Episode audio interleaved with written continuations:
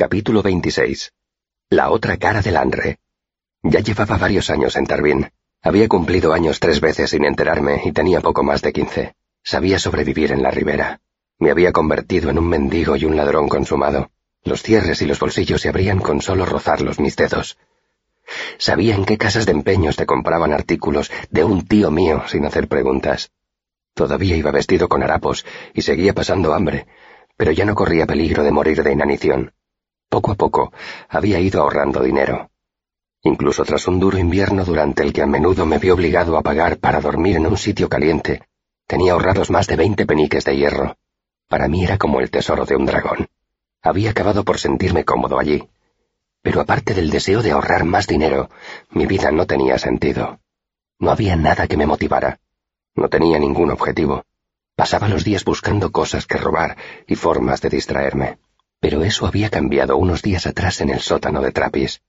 Había oído hablar a una niña con admiración de un narrador que estaba siempre en una taberna del puerto llamada el Medio Mástil. Por lo visto, contaba una historia todos los días al sonar la sexta campanada. Se jactaba de poder contar cualquier historia que le pidieras. Es más, la niña explicó que aquel tipo aceptaba apuestas. Si no conocía tu historia, te daba un talento. Pasé el resto del día cavilando sobre lo que había dicho esa niña. Dudaba que fuera cierto, pero no podía evitar pensar en lo que podría hacer con un talento de plata. Podría comprarme unos zapatos, y quizá un cuchillo. Podría darle dinero a Trapis, y aún así doblaría mis ahorros. Aunque lo de las apuestas fuera mentira, sentía curiosidad. En la calle no era fácil encontrar entretenimiento. De vez en cuando, una troupe de pilluelos representaba una obra en una esquina. A veces oía tocar a un violinista en alguna taberna. Ahora bien, los espectáculos de verdad costaban dinero, y los peniques que tanto me había costado ganar eran demasiado valiosos para despilfarrarlos. Pero había un problema. El puerto no era un barrio seguro para mí. Me explicaré. Más de un año atrás había visto a Pike caminando por la calle. Era la primera vez que lo veía desde mi primer día en Tarbín, cuando sus amigos y él me asaltaron en aquel callejón y destrozaron el laúd de mi padre. Lo seguí con cautela durante casi un día entero, guardando la distancia y sin apartarme de las sombras. Al final, Pike se metió en un pequeño callejón del puerto, donde tenía su propia versión de mi escondrijo.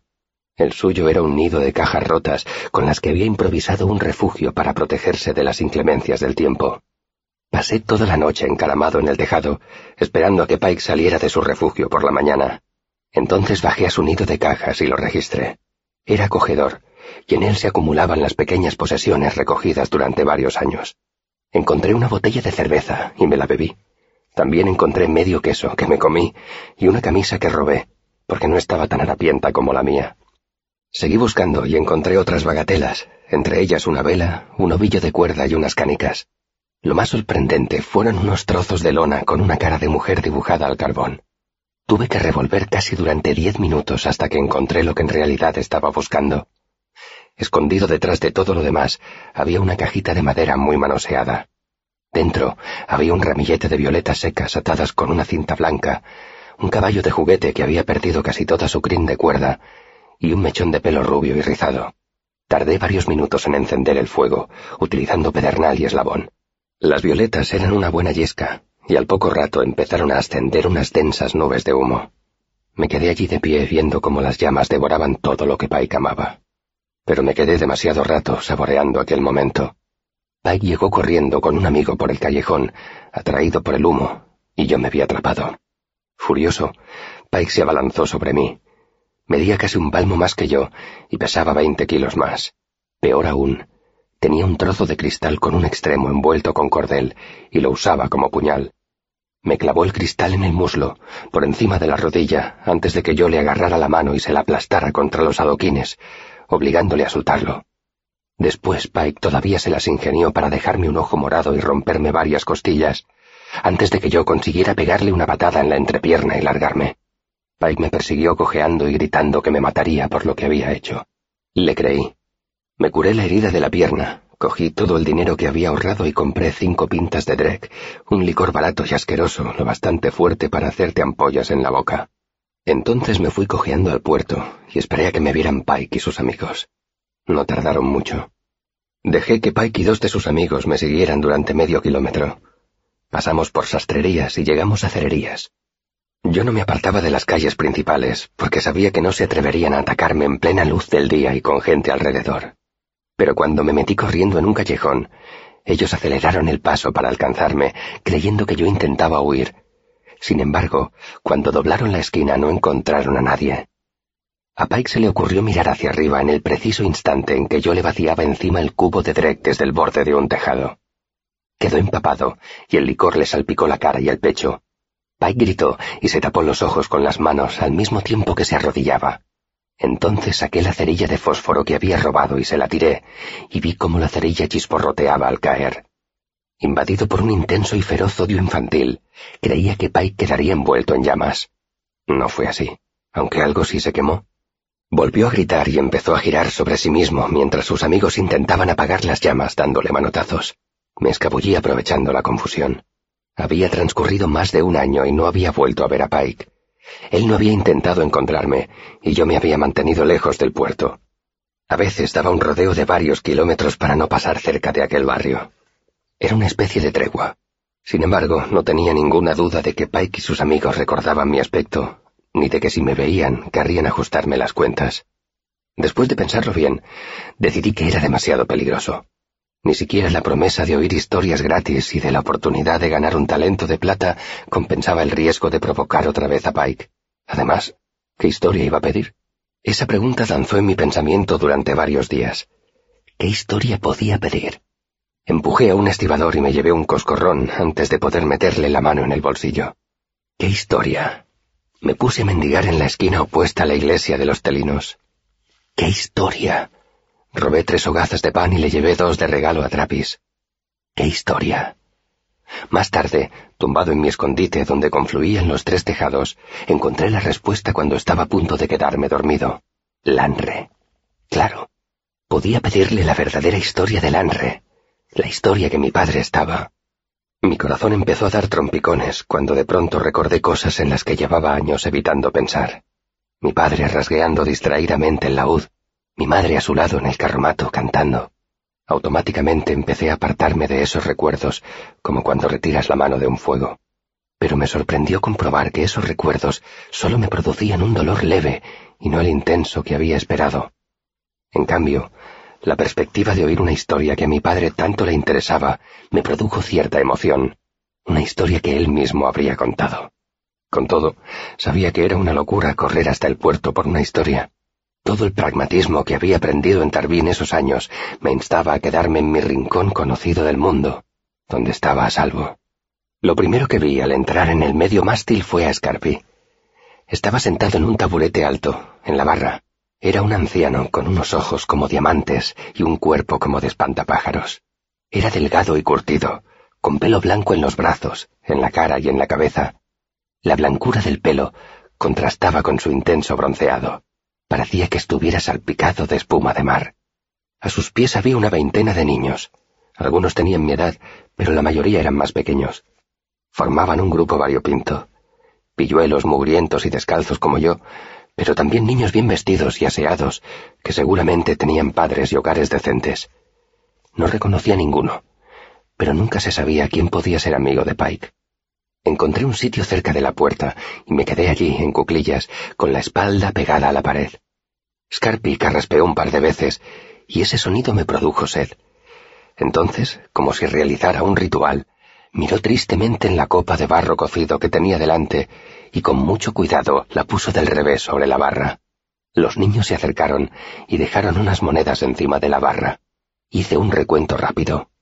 Dos medios peniques de hierro, nueve ardites y un dravín. En total, poco más de tres peniques de hierro en la moneda de la mancomunidad. Quizá Scarpi ya no ofreciera el talento de plata. Lo más probable era que el rumor que yo había oído fuera falso. El anciano le hizo una seña al camarero. Tinto de Fallows. Su voz era áspera y grave, casi hipnótica. El camarero, un tipo calvo, cogió las monedas y le sirvió vino a Scarpi en la copa de barro cocido. ¿Y bien? ¿Qué queréis que os cuente hoy? dijo Scarpi con su sonora voz, que se extendió como un trueno lejano. Hubo un momento de silencio que también me pareció ritualista, casi reverente. Entonces todos los niños se pusieron a hablar a la vez. Una historia de los Fata. Oren y la pelea en Manat. Sí, la historia de Oren Belciter, la del varón. Lartam. Mirtariniel. Ilien Yeloso. Lanre, dije yo, casi sin proponérmelo. La taberna volvió a sumirse en el silencio, mientras Scarpi tomaba un sorbo de vino. Los niños lo miraban con una intensidad y una familiaridad que no supe identificar. Scarpi permanecía sereno en medio del silencio. Me ha parecido oír, dijo una voz que fluía lentamente como la miel, que alguien mencionaba a Lanre. Me miró con sus ojos azules, claros y de mirada intensa. Asentí. No sabía qué podía pasar. Yo quiero que nos hables de los desiertos de más allá de Stormwall, protestó una de las niñas más pequeñas, de las serpientes que salen de la arena como tiburones, y de los hombres del desierto que se esconden bajo las dunas y beben sangre en lugar de agua, y de...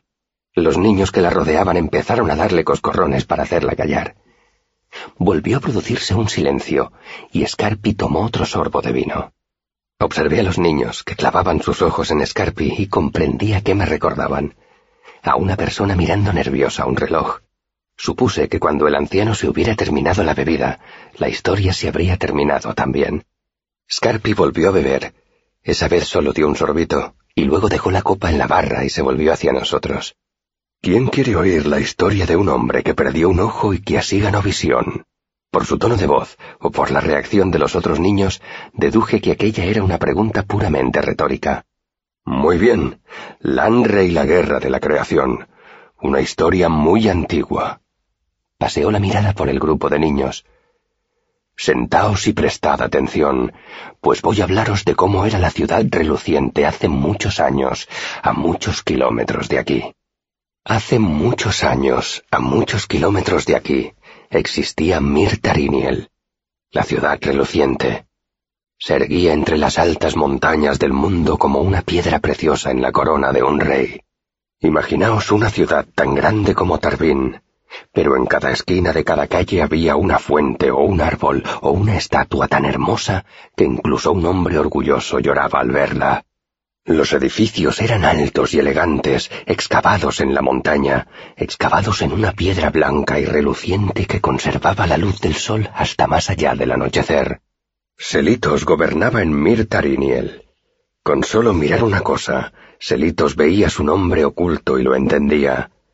En aquellos tiempos había mucha gente que podía hacer eso, pero Selitos era el nominador más poderoso de cuantos vivían en aquella época.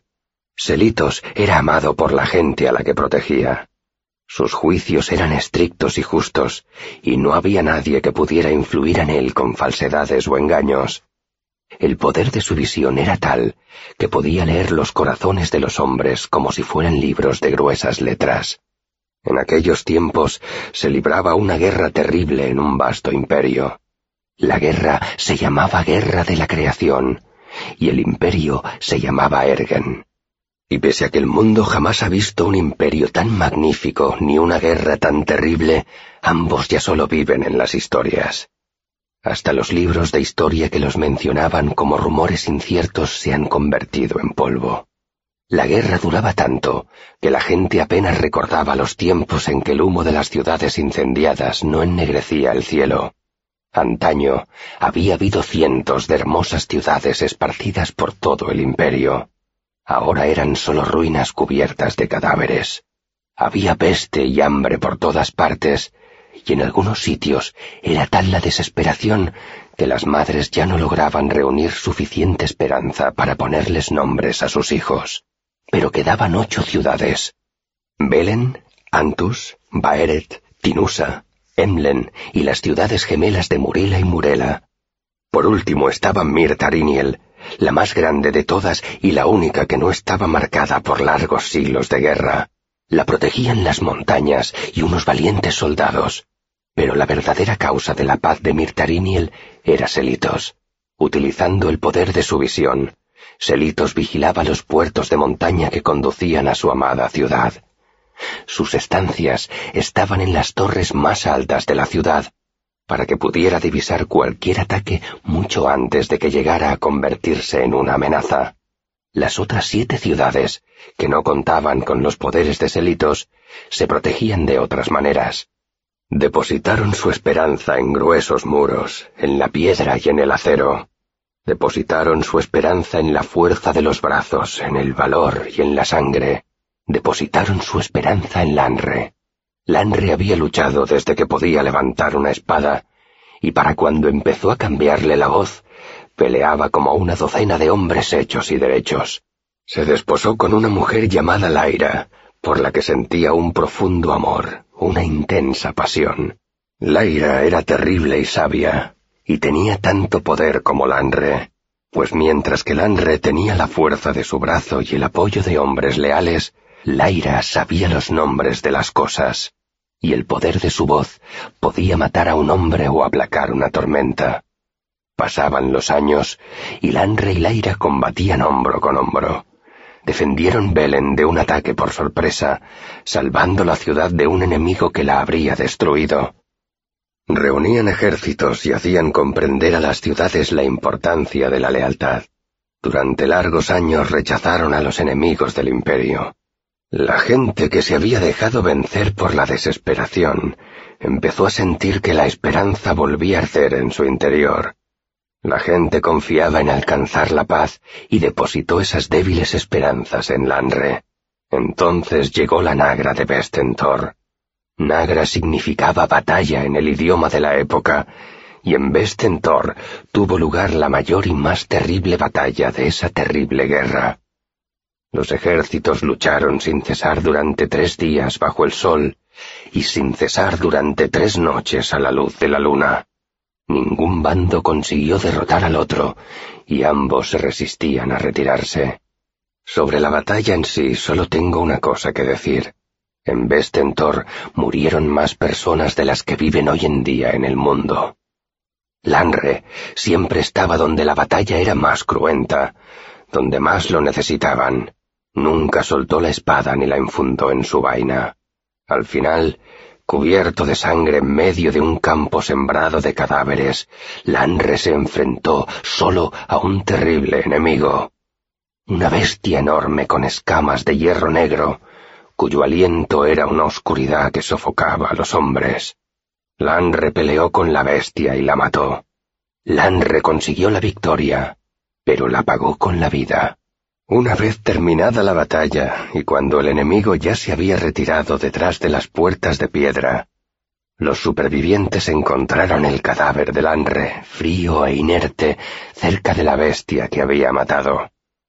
La noticia de la muerte de Lanre se extendió rápidamente, cubriendo el campo de batalla con un manto de desesperación.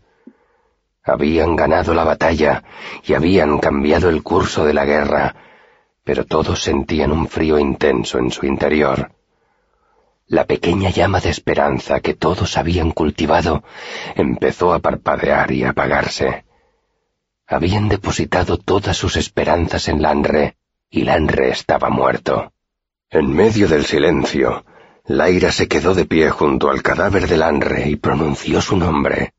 Su voz era un precepto. Su voz era de acero y de piedra. Su voz le ordenaba que volviera a vivir, pero Lanre yacía inmóvil y muerto. Con temor, Laira se arrodilló junto al cadáver de Lanre y susurró su nombre. Su voz era una llamada. Su voz era de amor y de deseo. Su voz le pedía que volviera a vivir, pero Lanre yacía frío y muerto. Desesperada, Laira se echó sobre el cadáver de Lanre y lloró su nombre. Su voz era un susurro. Su voz era de eco y de vacío. Su voz le suplicaba que volviera a vivir, pero Lanre yacía sin aliento y muerto. Lanre estaba muerto, la ira lloraba y le tocaba la cara con manos temblorosas. Alrededor los hombres giraron la cabeza, porque era menos doloroso contemplar el campo ensangrentado que el dolor de Laira. Pero Lanre oyó la llamada de Laira. Lanre se volvió hacia el sonido de su voz y fue hacia ella. Lanre regresó de detrás de las puertas de la muerte pronunció el nombre de su esposa y abrazó a Laira para consolarla. Abrió los ojos e hizo cuanto pudo para enjugarle las lágrimas con sus temblorosas manos. Y entonces respiró hondo y volvió a la vida. Los supervivientes de la batalla vieron moverse al Anre y se maravillaron. La débil esperanza de paz que cada uno de ellos había alimentado durante tanto tiempo ardió con intensidad en su interior. ¡Lanre y Laira! gritaban con voz atronadora. El amor de nuestro Señor es más fuerte que la muerte. La voz de Nuestra Señora lo ha devuelto a la vida. Juntos han derrotado a la muerte. Juntos, ¿cómo no van a conseguir la victoria? La guerra continuó. Pero ahora que Lanre y Laira luchaban hombro con hombro, el futuro parecía menos desalentador. Pronto todos supieron la historia de cómo Lanre había muerto y de cómo su amor y el poder del aire lo habían devuelto a la vida. Por primera vez, la gente podía hablar abiertamente de paz sin que la consideraran necia o loca. Pasaron los años. Los enemigos del imperio estaban cada vez más debilitados y más desesperados, y hasta los más cínicos se percataban de que el fin de la guerra estaba próximo. Entonces empezaron a circular rumores Laira estaba enferma. Habían secuestrado a Laira. Laira había muerto. Lanre había huido del imperio. Lanre había enloquecido. Algunos incluso decían que Lanre se había suicidado y había ido a reunirse con su esposa en la tierra de los muertos. Había historias en abundancia, pero nadie sabía la verdad. En medio de todos esos rumores, Lanre llegó a Mirtariniel. Llegó solo, con su espada de plata y su cota de malla negra de hierro. La cota de malla se le adhería al cuerpo como una segunda piel de sombra. La había forjado con el armazón de la bestia que había matado en Vestentor. Lanre pidió a Selitos que lo acompañara fuera de la ciudad. Selitos accedió, con la esperanza de que Lanre le revelara qué problema tenía y dispuesto a ofrecerle todo el consuelo que puede ofrecer un amigo solían darse consejos mutuamente, porque ambos eran señores entre sus gentes. Selitos había oído los rumores y estaba preocupado. Temía por la salud del aire, pero sobre todo temía por Lanre. Selitos era un hombre sabio. Sabía que el sufrimiento puede afectar gravemente al corazón y que las pasiones conducen a hombres buenos al delirio. Juntos recorrieron los senderos de las montañas, Lanre iba delante. Llegaron a una cima desde donde se contemplaba una vasta extensión de tierras. Las orgullosas torres de Mirtariniel brillaban a la luz del ocaso. Tras un largo silencio, Selitos dijo, He oído terribles rumores sobre tu esposa.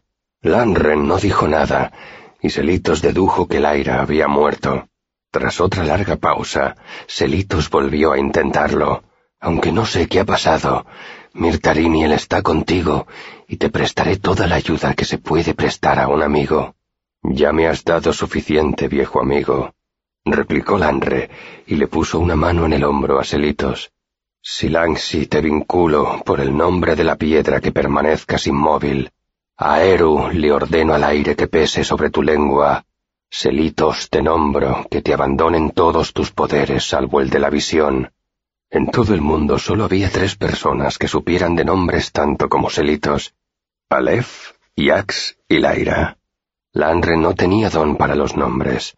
Su poder residía en la fuerza de su brazo. Su intento de vincular a Selitos mediante su nombre era tan inútil como el de un niño de atacar a un soldado con una vara de sauce. Sin embargo, el poder del Anre descendió sobre él como una pesada carga, como un torno de hierro, y Selitos comprobó que no podía moverse ni hablar. Se quedó allí de pie, quieto como una estatua, sin poder hacer otra cosa que maravillarse. ¿Cómo había conseguido Lanre ese poder? Confundido y desesperado, Selitos vio que la noche descendía sobre las montañas. Horrorizado, vio que parte de esa oscuridad que lo invadía todo era de hecho un gran ejército que se acercaba a Mirtariniel, y lo peor era que no sonaban las campanas de alerta. Selitos solo podía contemplar cómo el ejército se acercaba más y más sin que nadie lo advirtiera. El enemigo masacró e incendió Mirtariniel. Cuanto menos hablemos de lo que sucedió, mejor. Las blancas murallas quedaron calcinadas y de las fuentes brotaba sangre. Durante una noche y un día, Selitos permaneció allí de pie, impotente, junto al Anre, sin poder hacer otra cosa que mirar y escuchar los gritos de los moribundos, el resonar del hierro, los crujidos de la piedra al romperse. A la mañana siguiente, cuando la luz del amanecer iluminó las torres ennegrecidas de la ciudad, Selitos comprobó que ya podía moverse. Se volvió hacia el Anre y esa vez la visión no le falló. Vio en Lanre una gran oscuridad y un espíritu atormentado. Pero Selitos todavía notaba las cadenas del sortilegio que lo inmovilizaba. Lidiando con la rabia y el desconcierto, dijo, ¿Qué has hecho, Lanre? Lanre siguió contemplando las ruinas de Mirtariniel. Estaba encorvado, como si llevara un gran peso sobre los hombros. Con voz cansina dijo, Se me consideraba un buen hombre, Selitos. Eras de los mejores. Te considerábamos impecable, y sin embargo mira lo que he hecho. Selitos no podía mirar su ciudad en ruinas. Sí, mira lo que has hecho, concedió. ¿Por qué? Lanre hizo una pausa. Mi esposa ha muerto, dijo. He sido víctima del engaño y de la traición, pero soy el único responsable de su muerte. Tragó saliva y giró la cabeza para contemplar el paisaje. Selitos lo imitó. Desde el mirador donde se encontraban divisó unas columnas de humo negro. Selitos comprendió con certeza y horror que Mirtariniel no era la única ciudad que había quedado destruida. Los aliados de Lanre habían devastado los últimos bastiones del imperio. Lanre se volvió. Y eso que era de los mejores. Era terrible contemplar el rostro de Lanre, el dolor y la desesperación habían hecho estragos en él, yo, un hombre al que todos consideraban sabio y bueno, soy el responsable de todo esto. Agitó los brazos. Imagínate las infamias que un hombre de menos valía que yo puede ocultar en su corazón. Lanre contempló Mirtariniel y lo invadió una especie de paz. Para ellos al menos todo ha terminado. Ahora ya están a salvo a salvo de las innumerables desgracias de la vida diaria, a salvo de los dolores de un destino injusto. Selitos dijo en voz baja, a salvo del goce y de la maravilla. ¡Del goce! gritó Lanre con una voz espantosa. El sonido de su voz rompió las piedras y rebotó hacia ellos con un eco cortante. Cualquier goce que surja aquí lo asfixian rápidamente las malas hierbas yo no soy un monstruo que destruye por puro placer. Si siembro sales porque tengo que elegir entre las malas hierbas o nada. Selito solo veía vacío detrás de sus ojos. Selito se agachó para coger del suelo una piedra con un canto puntiagudo. ¿Pretendes matarme con una piedra? Lan resoltó una risotada. Quería que lo entendieras, que supieras que no era la locura lo que me obligaba a hacer estas cosas. Tú no estás loco admitió Selitos. No veo locura en ti. Confiaba en que quizá quisieras unirte a mí en lo que me propongo hacer. Landry habló con un desesperado anhelo en la voz. Este mundo es como un amigo con una herida mortal. Una pócima amarga administrada con prisa solo consigue aliviar el dolor. ¿Destruir el mundo? Murmuró Selitos. Tú no estás loco, Lanre. Lo que se ha apoderado de ti es algo peor que la locura. Yo no puedo curarte. Tocó la afilada punta de la piedra que tenía en la mano. ¿Quieres matarme para curarme, viejo amigo? Lan revolvió a reír. Era una risa terrible y salvaje. Entonces miró a Selitos y una repentina esperanza se reflejó en sus vacíos ojos. ¿Puedes hacerlo? preguntó. ¿Puedes matarme, viejo amigo? Selitos miró a su amigo a los ojos. Vio que Lanre, casi loco de dolor, había buscado el poder para devolver al aire a la vida. Por amor al aire, Lanre había buscado el conocimiento donde es mejor dejar el conocimiento en paz, y lo había obtenido pagando un precio terrible. Sin embargo, incluso con ese poder que tanto le había costado obtener, no había podido devolverle la vida al aire. Sin ella, para Lanre la vida no era más que una carga y el poder que había adquirido era como un puñal caliente en su pensamiento. Para huir de la desesperación y de la agonía, Lanre se había suicidado. Había recurrido al último refugio de los hombres. Había intentado escapar por las puertas de la muerte. Pero así como el amor de Laira lo había rescatado a él de detrás de la última puerta, esa vez el poder del Anre lo había obligado a regresar del dulce estado de inconsciencia. Su recién adquirido poder lo hizo volver a su cuerpo, obligándolo a vivir. Selitos miró al Anre y lo comprendió todo. Ante el poder de su visión, esas revelaciones colgaban en el aire como oscuros tapices alrededor de la temblorosa figura del Anre. Puedo matarte, dijo Selitos, y apartó la vista del rostro del Anre que reflejaba una repentina esperanza. Estarías muerto una hora o un día, pero regresarías atraído como el hierro a una piedra imán. Tu nombre arde con el poder que tienes dentro. No puedo extinguir ese fuego, como tampoco podría lanzar una piedra que alcanzara la luna. Lanre encorvó los hombros. Abrigaba esperanzas. Se limitó a decir, pero sabía la verdad. Ya no soy el Lanre que tú conocías. Mi nombre es nuevo y terrible. Soy Haliax, y ninguna puerta puede cerrarme el paso. Lo he perdido todo. No tengo a la ira, no tengo el dulce consuelo del sueño, no puedo olvidar, y hasta la locura está fuera de mi alcance. La muerte es una puerta abierta a mi poder. No tengo forma de huir.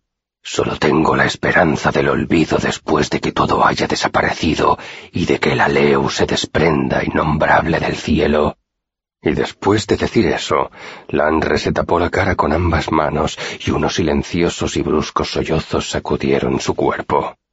Selitos contempló las tierras que se extendían a sus pies y sintió una débil chispa de esperanza. Seis columnas de humo se alzaban en la lejanía. Mirtariniel había sido borrada y seis ciudades arrasadas, pero eso significaba que no todo estaba perdido. Aún quedaba una ciudad. A pesar de todo lo que había ocurrido, Selitos miró al Anre con compasión y cuando habló su voz denotaba tristeza. Entonces, ¿no queda nada? ¿Ni una pizca de esperanza? Le puso una mano en el brazo al Anre. En la vida hay cosas buenas. Incluso después de todo esto, yo te ayudaré a buscarlas, si quieres intentarlo. No, dijo Lanre. Se irguió cuán largo era y detrás de las arrugas de sufrimiento su gesto era majestuoso. No hay nada bueno. Sembraré sal para que no crezcan las malas hierbas. Lo siento. Dijo Selitos, y se irguió también. Entonces Selitos habló con una voz potente. Mi visión nunca se había nublado como ahora. No supe ver la verdad que había dentro de tu corazón. Selitos respiró hondo y continuó. Mis ojos me engañaron. Que nunca vuelva. Levantó la piedra y se clavó el canto puntiagudo en un ojo. Su grito resonó entre las rocas y Selitos cayó de rodillas, jadeando. Que nunca vuelva a estar tan ciego. Se produjo un terrible silencio y las cadenas del sortilegio soltaron a Selitos. Lanzó la piedra a los pies del Anre y dijo, Por el poder de mi propia sangre te vinculo, que tu propio nombre te maldiga, Selitos pronunció el largo nombre que había visto en el corazón del Anre, y el sol se oscureció y el viento arrancó las piedras de la montaña.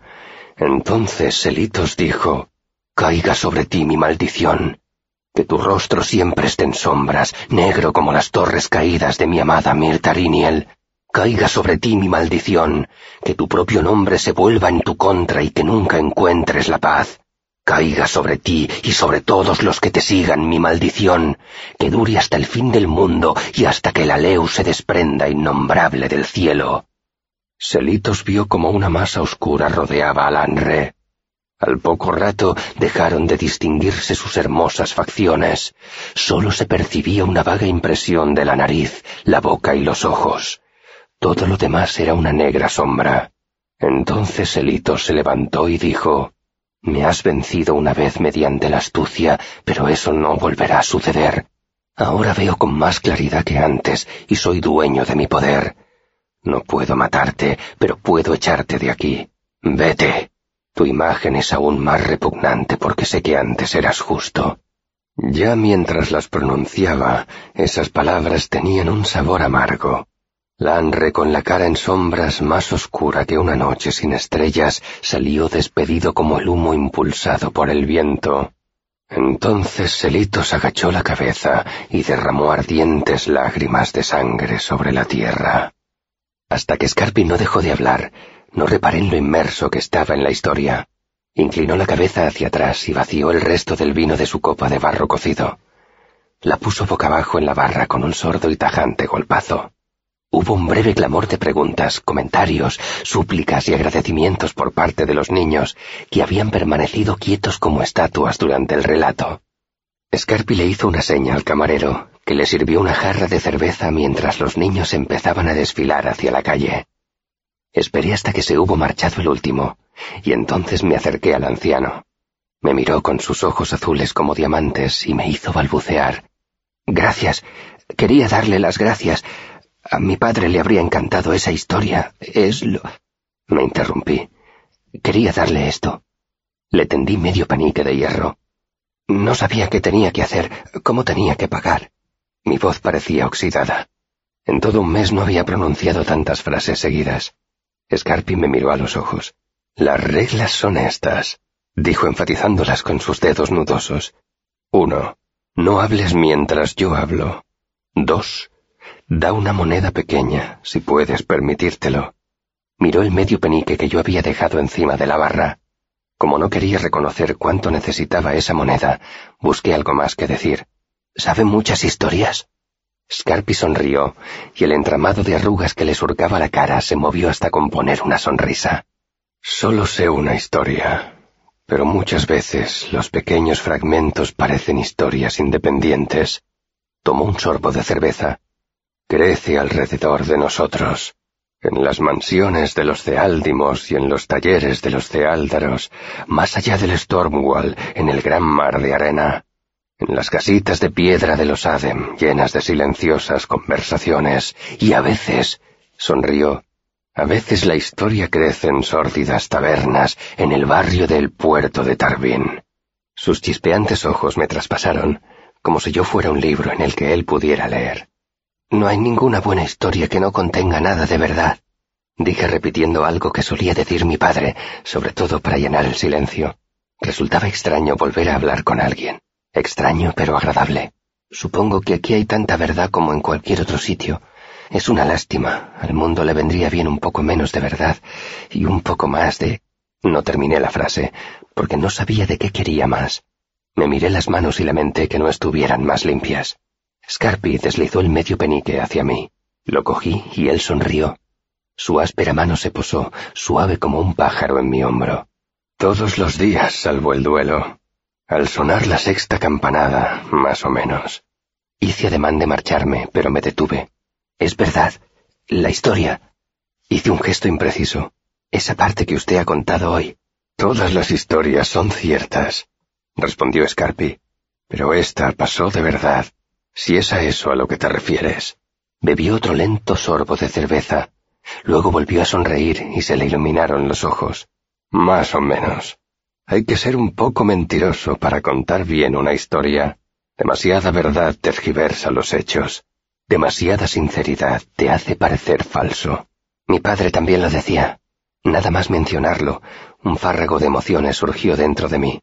Hasta que no vi los ojos de Scarpi siguiéndome, no me percaté de que estaba retrocediendo nervioso hacia la puerta.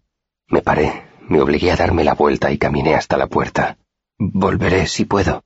Oí la sonrisa en su voz detrás de mí. Ya lo sé.